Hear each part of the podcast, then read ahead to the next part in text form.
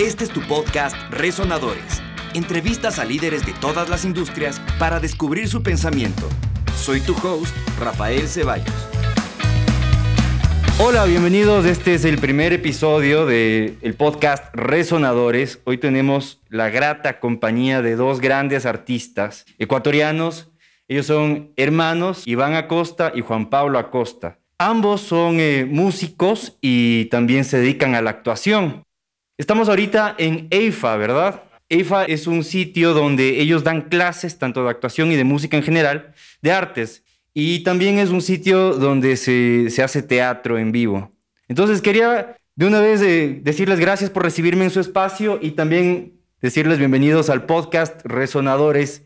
Y bueno, cuéntenos un poco sobre ustedes, alguna, alguna síntesis, por supuesto, porque sus carreras son súper grandes. Empecemos contigo, Iván, ¿te parece? Eh, muchísimas gracias por esta gentil invitación. Para nosotros es un gusto eh, poder contarles. En mi caso, como ya lo mencionabas, y estoy dedicado más a lo que es la música. Eh, mi formación específica es como músico en cuanto a la parte académica. Yo estudié canto como carrera universitaria y después hice mi especialización en dirección de coro y orquesta. Pero las circunstancias de la vida me han llevado a participar en obras teatrales me encantaría formarme como actor, ahora ya no me da el tiempo, pero he tratado de informalmente seguirme capacitando. Me encanta la actuación y he tenido muchas oportunidades para estar en escena, en obras, primero como teatro musical, ¿no? Actuando y cantando, que, que en cierto modo era mi experticia, pero ya he pasado algunas obras que solo actúo, que ya he trabajado solo como actor y me encanta. Espero poder formarme, insisto, de una manera más, más esquemática, pero esa es mi experiencia en cuanto a la parte artística. Hola a todos y qué lindo estar conversando acá. Sí, yo la verdad no veo mi vida haciendo otra cosa que no sea arte. Desde que somos muy pequeños nos dedicamos a eso, cantamos, tocamos instrumentos, estamos vinculados de alguna manera. Nuestros papás nos han puesto en un montón de cursos, talleres, entonces es básicamente parte de nuestro ADN el arte. En mi caso en particular, yo también canto desde muy pequeño, soy cantante y me dedico a eso, pero más jalo hacia el mundo del teatro. Em, empecé a hacer teatro más o menos hace unos 13 años, la primera vez que me subí a un escenario por circunstancias de la vida y después decidí que eso sería el resto de mi vida y mi futuro. Entonces, eh, estudié teatro formalmente, estudié teatro con el grupo Mala Hierba Hice lo que se llama el laboratorio. El laboratorio dura más o menos cuatro años de formación como actor y una vez concluidos esos cuatro años de formación y bueno, también durante ese proceso tomé talleres, cursos con maestros internacionales principalmente, algunos también ecuatorianos como la Juanita Guarderas, por ejemplo, Silvia Brito y afuera em, estudié comedia del arte, que me fascina, y también me especialicé y estudié lo que se llama Modern Method Acting y algunas nociones sobre métodos de interpretación. Y bueno, em, esa es la razón por la que doy clases de actuación. Soy director del grupo de teatro de la Universidad Salesiana desde el 2014. Con ellos trabajo en un proceso continuo y también montamos obras. Luego ya me dediqué eh, dentro del mundo del teatro y de la actuación a la dirección escénica. Es lo que más me fascina. Hasta la fecha he dirigido más o menos unos 35, entre casi unos 40 obras debo haber dirigido hasta el momento en mi vida, de todo tipo, entre radioteatro, ópera, zarzuela, teatro musical, tragedias, eh, comedias, microteatro, creaciones colectivas. He tratado de, de incursionar en todo lo posible dentro del mundo del teatro y ahora pues junto con Iván trabajamos en, en EIFA y en el Teatro Victoria, que es nuestra casa día a día.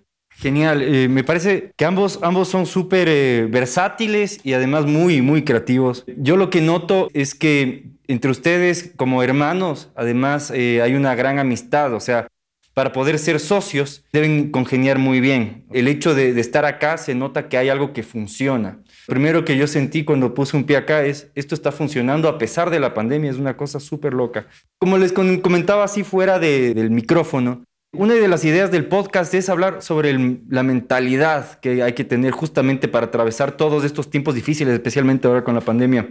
A mí me parece que ustedes tienen que ser necesariamente líderes como para poder sacar este tipo de cosas adelante. Si el arte ya en sí es complicado, peor aún en estas épocas de pandemia, ¿qué opinan ustedes sobre cuáles son las cualidades que tiene que tener un líder para, para salir adelante en este país y en estas condiciones?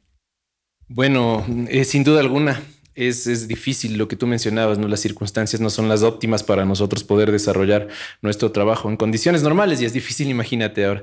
Pero yo creo que la principal cualidad debe ser la perseverancia. Nosotros con Juan Pablo, como tú lo mencionas, más allá de que trabajamos juntos, somos mejores amigos en la vida.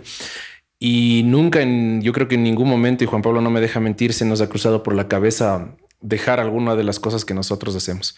Hemos hecho hasta lo imposible, literalmente lo imposible, y, por imposible te menciono con sacar productos de la nada, inventarnos alguna cosa para generar fondos para mantener el arriendo y los pagos de, los espacios que mantenemos incluso dedicarnos a otras cosas que no están directamente vinculadas con el arte. En una periodo de la pandemia, Juanpa puso un emprendimiento de ceviches y, ahí empezar a recaudar fondos porque nunca se nos cruzó por la cabeza cerrar, nunca se nos cruzó por la cabeza y ni se nos cruzará, espero, abandonar lo que nosotros hacemos.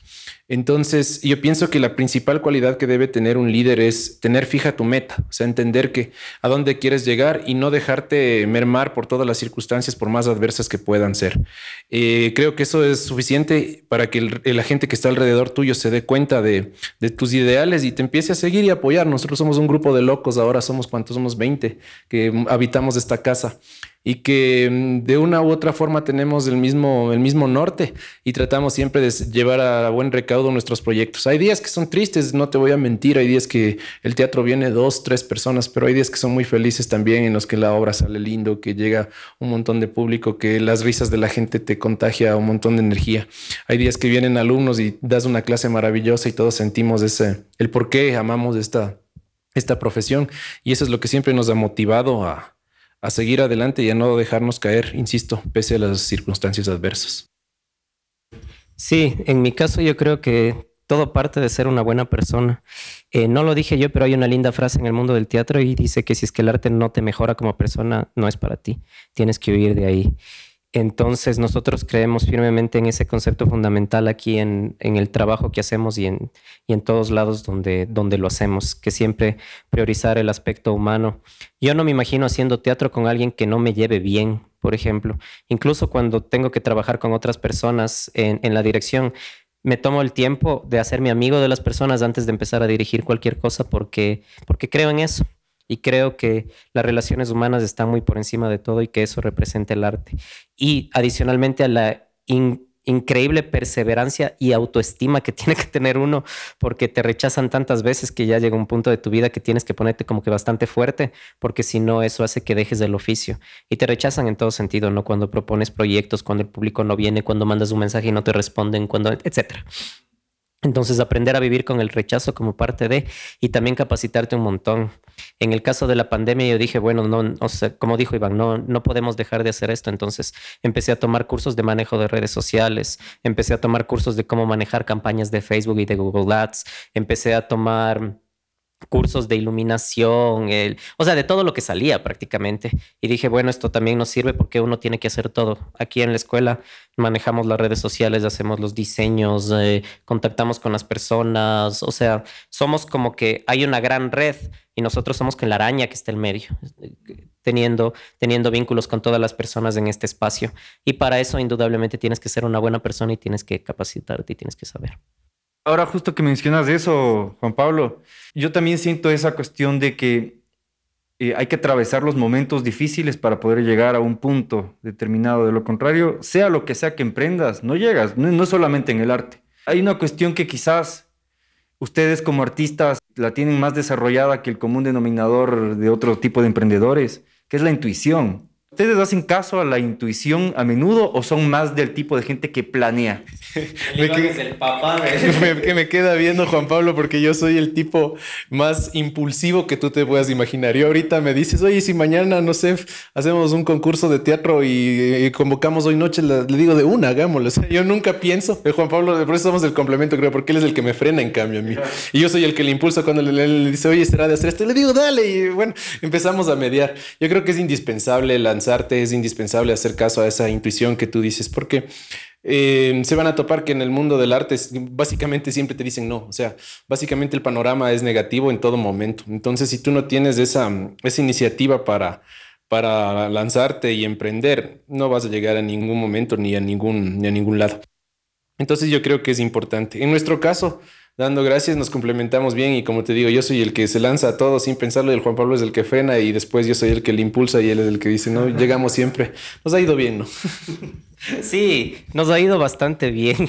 Y, bueno, si es que yo hiciera caso a las estadísticas, creo que hubiéramos dejado de hacer, de hacer esto por ahí por el 91. Entonces, no tiene, eh, no tiene mucho sentido. Seguimos haciendo y completamente esta cuestión de ya después de hacer esto todos los días, o sea, de, hacer esto tu, tu, parte, parte de tu vida, uno también se vuelve muy intuitivo en el sentido, por ejemplo, de escoger un texto, de escoger una obra. Tú dices, el público probablemente va a reaccionar de esa manera y, y es muy seguro que más o menos reacciona de esa manera. Entonces, eso también nos ha permitido innovar bastante. Em, nos gusta saber todo lo que está pasando en el país y sobre todo en Quito para no hacer lo mismo y no afectar al medio ni a los colegas. Entonces, por ejemplo, Iván un día con lo, con lo, con lo intuitivo, con lo impulsivo que es, llegó y dijo, dijo, aquí en el Ecuador no he visto ningún ventriloquista, creo que yo voy a ser el primer ventriloquista.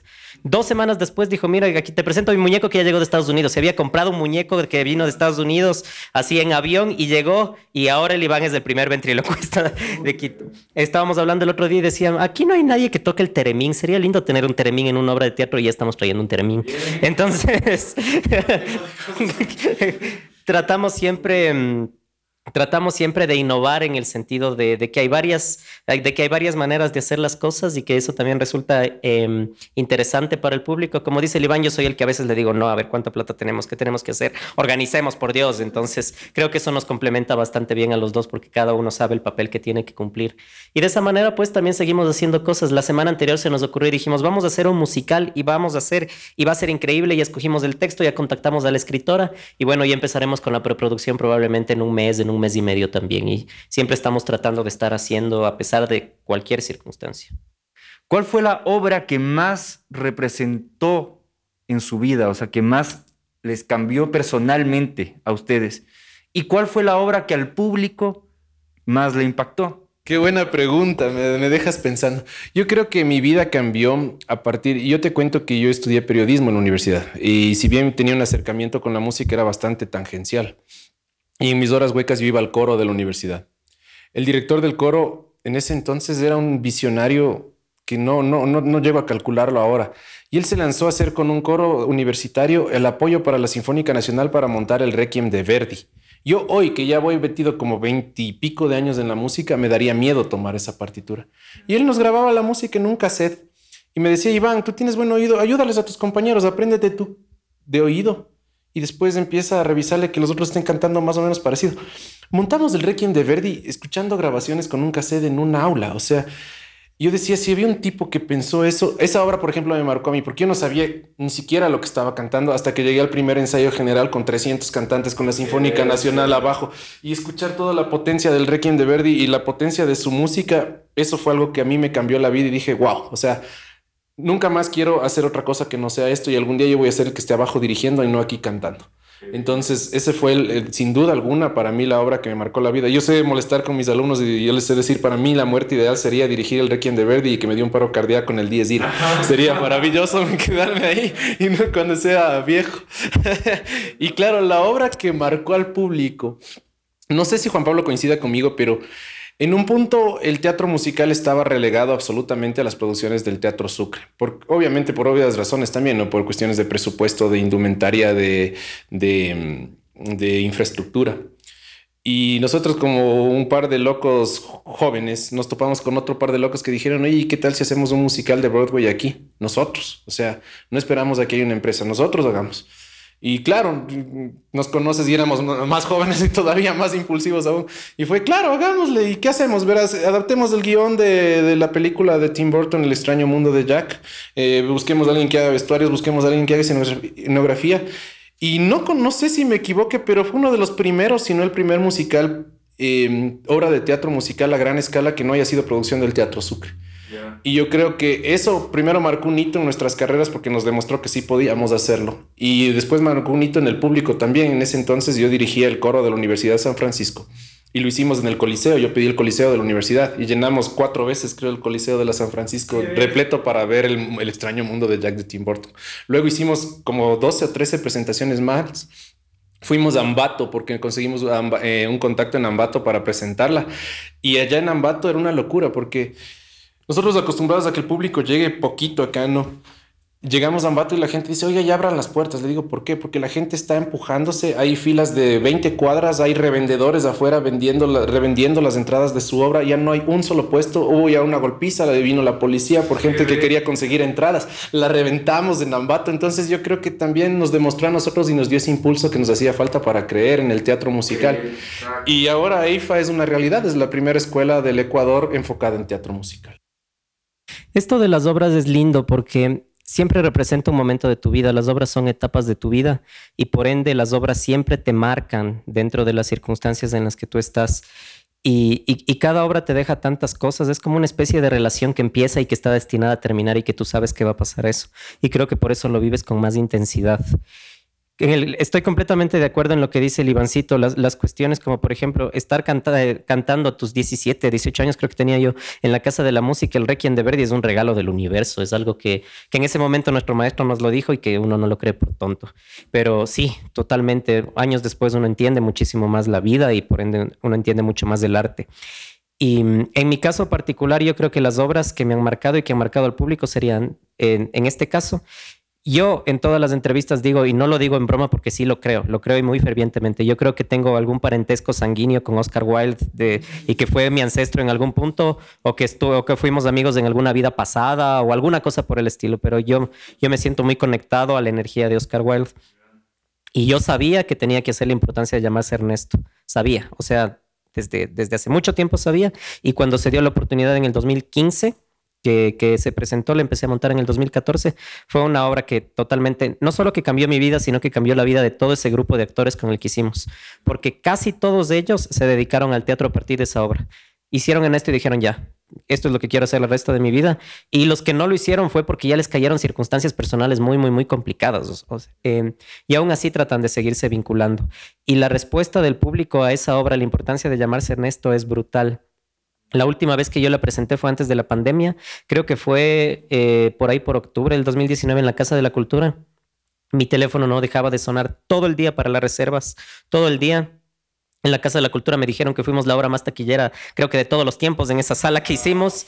Em, la respuesta de las personas es increíble. Aparte, em, yo, o sea, siendo muy respetuoso con lo que escribió en su momento Oscar Wilde, yo siempre le ponía cosas de mi mano, es como que terminaba de pintar como si fuese un cuadro la, la, obra y es siempre, o sea, yo creo que a mí me reconocen por la importancia de llamarse Ernesto y me gusta retomarla cada ciertos años. Y con respecto a las, a las obras que han marcado en el público, yo diría que son dos. Una que monté, eh, que es una obra que se llama Mi Mujer Artificial de Greymar Hernández porque es una obra de ciencia ficción y además es una tragedia. Y además habla sobre un, tipo que, construye una mujer eh, artificial para que le acompañe en el futuro. O sea, y ver eso en teatro es rarísimo. Teatro y ciencia ficción son dos cosas que no, que simplemente no, no se han hecho.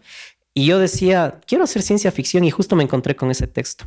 Y, la escritora, a quien no conocía en ese momento, simplemente me trajeron un texto y dije, ah, mira que está bonito. Y la escritora ahora es nuestra colega, es la profesora de dramaturgia aquí en EIFA, porque en ese momento ya estaba en otro país y nos contactábamos por WhatsApp. Y mm, eso marcó sobre todo en la cuestión del público, porque cuando nos presentamos a veces iban con la idea de que era una obra corta, de que era microteatro, de que probablemente sería chistoso o que probablemente abordaría otros temas y se encontraban con una tragedia frente a frente que te hace reflexionar sobre lo que eres tú mismo como humano y aparte es en ciencia ficción. Entonces, eh, hay personas que hasta ahora me dicen, qué bestia, salí de la fusión de mi mujer artificial y me sentía de una persona diferente, por ejemplo. Entonces, lograr eso en una sala pequeña es súper lindo con respecto al público. Y algo similar sucedía cuando yo hice eh, Como agua para chocolate, una adaptación del texto de Laura Esquivel. Eh, lo mismo, tú generabas tantas sensaciones en el público y uno mismo viajaba con, los personajes y, y también fue súper importante en el momento en el que con ese elenco la hicimos. Entonces, em, eso también hacía que se transmita mucha energía y que se mueva muchas emociones en, en, todo sentido. Y también siempre te dejaba, te dejaba con muchas cosas bonitas de imágenes en la cabeza. Bueno, justamente por eso el podcast se llama Resonadores, porque ustedes resuenan con un montón de gente que no es solamente el público, sino también un montón de actores y músicos. Y justamente a mí se me venía a la cabeza eh, esta cuestión medio cuántica, no quiero ser como Moreno, ¿no? Pero, pero yo sí creo, pero yo sí creo que todos somos como que vibración. No sé, ustedes tienen alguna creencia medio, puede ser religiosa, esotérica, en cuanto a la música y al teatro, o sea, en la forma en la que conectas, alguna explicación, ¿han, alguna vez deducido alguna explicación respecto a esto? ¿A cómo te conectas con la gente? Completamente, al 100%. Me estoy muy de acuerdo contigo. Y esta cuestión de las vibraciones de las redes, del universo, la magia, si es que quieres, o el nombre que, que, se, le quiera, que se le quiera dar, el azar o el destino, en mi caso es fundamental en, el, en los procesos de creación teatral y en el trabajo que nosotros hacemos. Incluso si es que yo hubiera sentido en algún punto que el destino mismo ya no quiere que haga esto, probablemente ya lo hubiera dejado. Entonces, eh, escuchar esos llamados eh, creo que es fundamental. Tengo una experiencia súper bonita con respecto a eso. Cuando yo monté Las Brujas de Salem, de Arthur Miller en el 2019, me reuní con el elenco también y les dije, siempre que se cuenta esta historia se cuenta del lado de los aldeanos. Les digo, ¿qué tal si contamos las brujas de Salem el mismo texto de Arthur Miller? No vamos a cambiarle ni una coma, pero vamos a ponernos en el lado de las brujas. O sea, cómo las brujas hubieran visto esa historia. ¿Y qué tal si es que ya que el texto se llama Las brujas de Salem, asumimos que son brujas brujas? O sea, que no es una, una metáfora ni un insulto ni nada. Entonces contactamos con una de las personas que más sabe de brujería aquí en el país y que es parte de un aquelarre y es, es, es, una persona increíble. Entonces vino, hicimos una sesión, lo que se llama comúnmente en el, en el teatro el trabajo de mesa. Hicimos la primera etapa de trabajo de mesa con él. Entonces, primero hablamos de brujería como cuatro horas, ¿no? Nos explicaba que todo lo que se concibe está mal, que todas las percepciones que se tiene con respecto, que están muy influenciadas por la Biblia, también están muy tergiversadas, que incluso la misma imagen de la serpiente está muy tergiversada o la de los demonios, en fin, era una charla súper amena.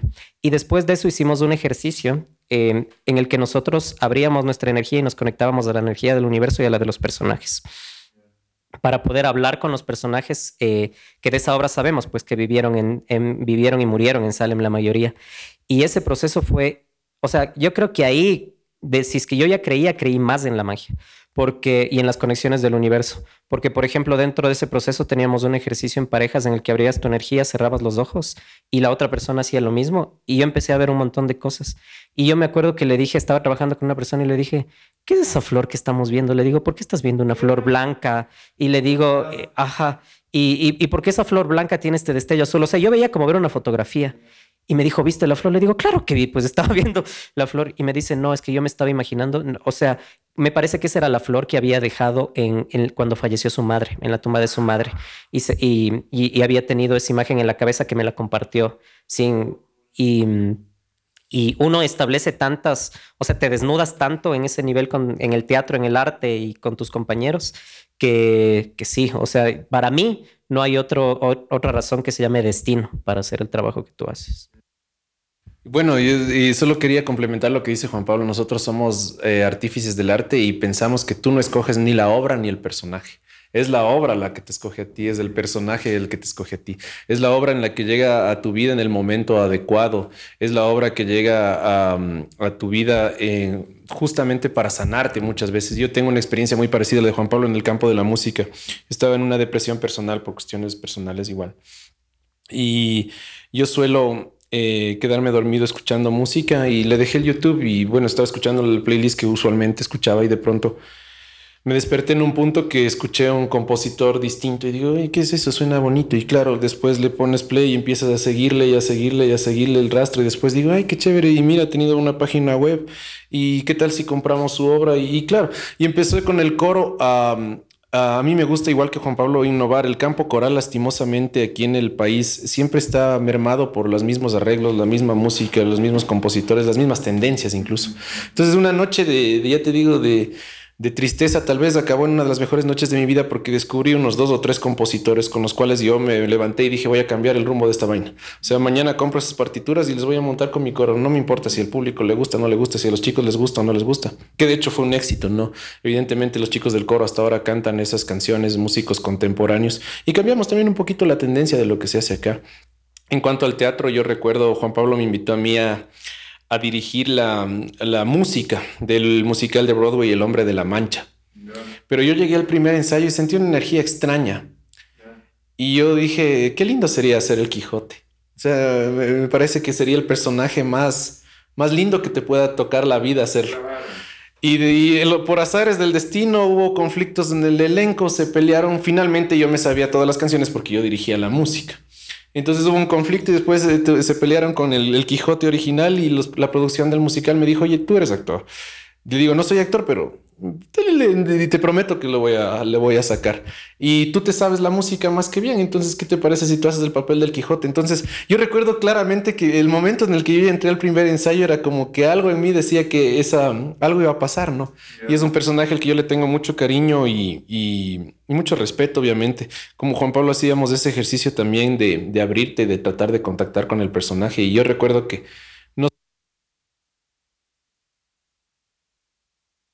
Yo le dije al, Quijote, le dije, yo no soy tan grande como tú lo eres, ni lo seré nunca. Lo único que te pido es permiso para, dentro de mis limitaciones y dentro de lo que yo soy, tratar de llevarle al mundo tu mensaje y de interpretarte. Y solo sentí como un abrazo y nada más. O sea, son ejercicios que te marcan la vida y, e indiscutiblemente hay, hay energía y hay, y hay conexiones que van más allá de lo, de lo explicable, si quieres.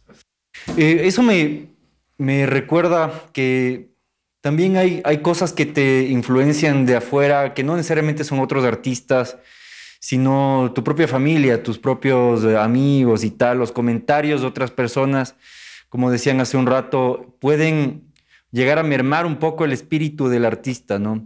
Un mal comentario, los clásicos de estos eh, haters que, que, quizás sin conocer realmente botan cualquier veneno.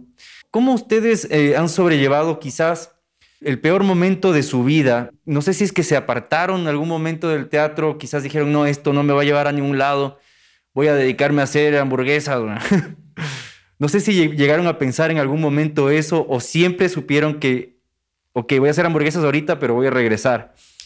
O, qué sé yo, algún momento algo medio les descarrió y cómo consiguieron volver con más fuerza, porque seguramente eso fue parte de su historia. Por supuesto, y bueno, en mi caso, y estoy seguro de que en el de Juan Pablo, así como alejarnos, no, no creo que ha llegado al punto de, decir, pero es evidente que, claro, tú tienes un montón de personas que, que primero, como tú bien lo manifiestas, no saben de tu trabajo, no saben el esfuerzo que tú haces y lo fácil es ver algo, ver un extracto en redes sociales o ir a una función y criticar todo lo que puedas y despotricar en tu contra. Sabemos que estamos rodeados, lastimosamente el medio sigue así. Yo creo firmemente que lo que nos ha permitido sobrevivir y sobrellevar eso es una coraza de gente en la cual yo puedo confiar al 500% y puedo cerrar mis ojos y saber que van a estar ahí. Entonces la vida, así como nos ha puesto muchos defractores, también creo que nos ha puesto amigos de verdad en este camino del arte que siempre han sido puntales para, mm, para llevar a buen recaudo las obras. Y un punto indispensable en nuestro caso, y sin duda alguna, es nuestra familia. Mi papá y mi mamá son los primeros que están todo el tiempo en nuestras obras, todo el tiempo en el público. Si no están en el público, están en tramoya. Si no están en tramoya, están en boletería. Si no están en boletería, están en producción. Entonces, nunca me he sentido solo, siempre me he sentido respaldado por mi familia y eso creo que es trascendental e indispensable para, para no decaer. Sí, siempre hay personas que te dicen, a mí me han dicho un montón de veces que no sirvo para eso, que me dedique a otra cosa, públicamente que no voy a llegar a ningún lado. O sea, te encuentras con, o sea, te encuentras con, con ese tipo de comentarios casi, casi que ya a nivel cotidiano. O sea, en algún punto te tiene que pasar y te sigue pasando. Yo de alguna manera me sigo mintiendo a mí mismo y digo, no voy a dejar que me afecte, pero sí me afecta. Siempre te afecta, o sea, las palabras resuenan y las palabras duelen también. Entonces, lo que yo hago es lo que dice Iván en ese punto, porque bueno, con esta facilidad de las redes sociales también cualquier persona puede publicar cualquier cuestión, ¿no? En el caso de nuestro trabajo en particular, más bien, eh, creo que el público ha sido bastante condescendiente y nos quiere bastante. O sea, tenemos varias personas que ven nuestras obras desde hace años, o sea, que, que saben que nosotros vamos a presentar algo independientemente de que sea una obra sobre el fútbol, como hicimos la otra vez, o que sea musical, están ahí y, y la disfrutan, porque uno ya genera esos lazos ya con el resto de personas. Pero como dice Iván, en primer lugar siempre está la familia y mm, en segundo lugar está la familia que uno hace. Entonces, en mi caso, yo a mi grupo de teatro siempre les decimos la familia de las tablas porque lo son. Y las personas que trabajan con nosotros también son nuestra familia. Entonces, creo que nos cuidamos mutuamente las espaldas también.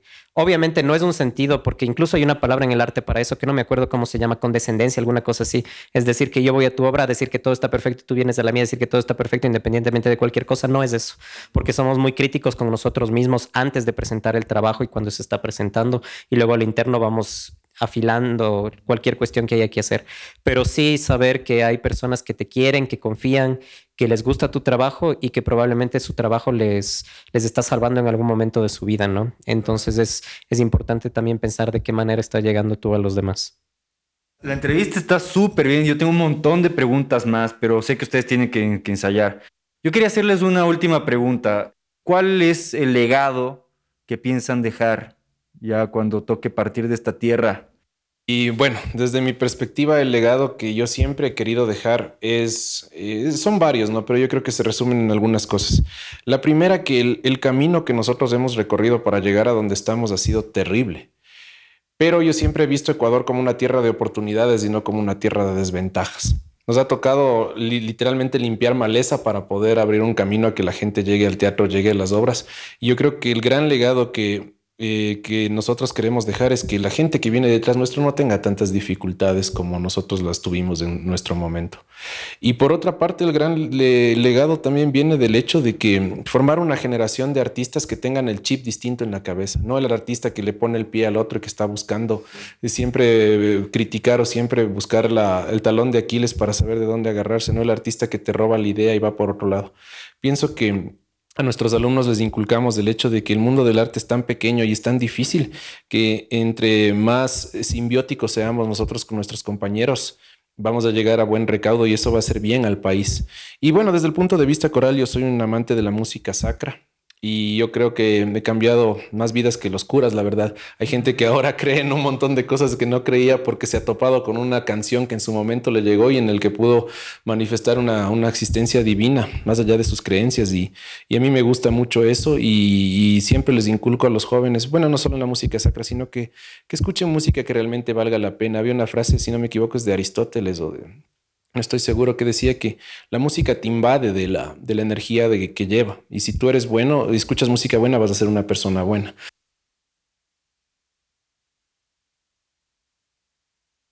crear eh, chicos y jóvenes con una conciencia distinta de cara a las artes y, un público diferente también de cara a las obras.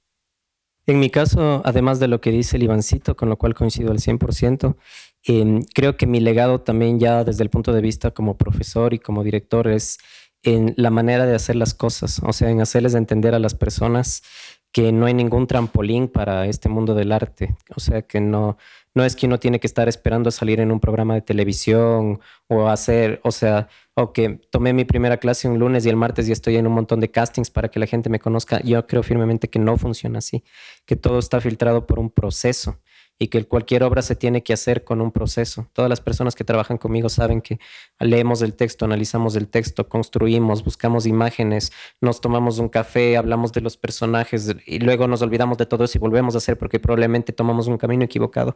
Entonces, eh, construir las obras como caminos y como procesos y no pensar, o sea, pensar en el proceso y no pensar en el producto no ver a la obra como una especie de, no sé, o sea, de algo que tiene que salir así y con determinados requerimientos. No creo tanto en eso, más bien creo que es un proceso humano en el que hay que, en el que, hay que, vivirlo y te tiene que dejar algo. Y por otro lado, bueno, también está, em, hemos hecho algunos textos, las puestas en escena, las imágenes, los recuerdos en el espectador y mm, al igual que Iván, a mí en el mundo del teatro me gusta no hacer lo que ya se ha hecho, lo que se está haciendo o algo similar, porque el teatro es tan amplio que si es que yo hago un texto que ya se montó, pues ¿para qué? O sea, ya el público ya lo vio, mis compañeros ya lo hicieron, o sea, ¿qué sentido tiene hacer eso? Eh, salvo que quiera hacerlo de una manera completamente diferente o cosas por el estilo.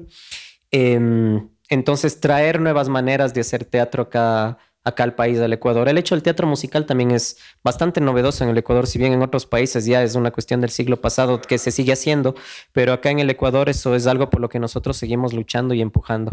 Y en definitiva, mm, mis mayores legados serán mis estudiantes, mis alumnos y las personas que trabajaron conmigo y que después se dedicaron al teatro, que ahora están dirigiendo, que están actuando, que están escribiendo, porque esas personas a su vez formarán otras personas y creo que se produce este efecto multiplicador bajo esta misma filosofía que dice Iván, ¿no? O sea, no criticamos al resto, eh, no ponemos el pie al resto, eh, trabajamos de la manera más armónica posible somos bastante justos con las cuestiones de, todos los aspectos de, la, de, la, producción y etcétera. Y esperamos que con eso, en algún punto, que probablemente nosotros no veremos, muy seguramente, pero que en algunas décadas el sistema cultural del Ecuador habrá cambiado porque ahora ni siquiera lo hay.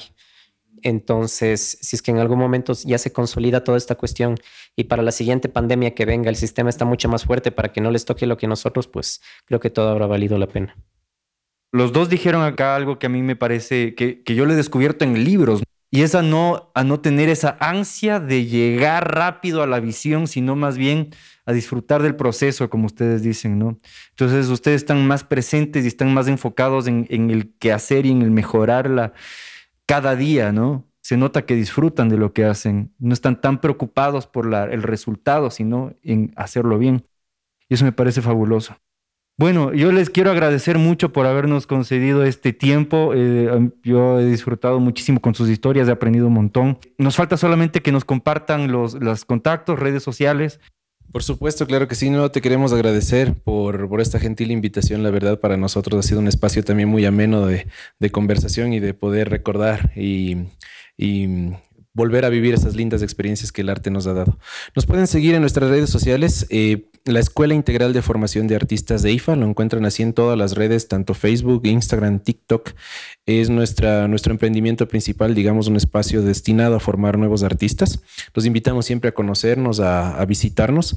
Tenemos eh, nuestros productos alternos que son el Teatro Victoria, que es un espacio que se formó dentro de la Escuela Integral de Formación de Artistas de IFA y que también lo pueden encontrar en redes sociales como Teatro Victoria S de Ecuador. Y ahora nuestra mm, nuevo producto, nuestro nuevo emprendimiento también es la Radio Victoria, un espacio en lo que hablamos de cultura todo el tiempo y les llevamos siempre historias positivas para alegrar sus días, nada de negativismo.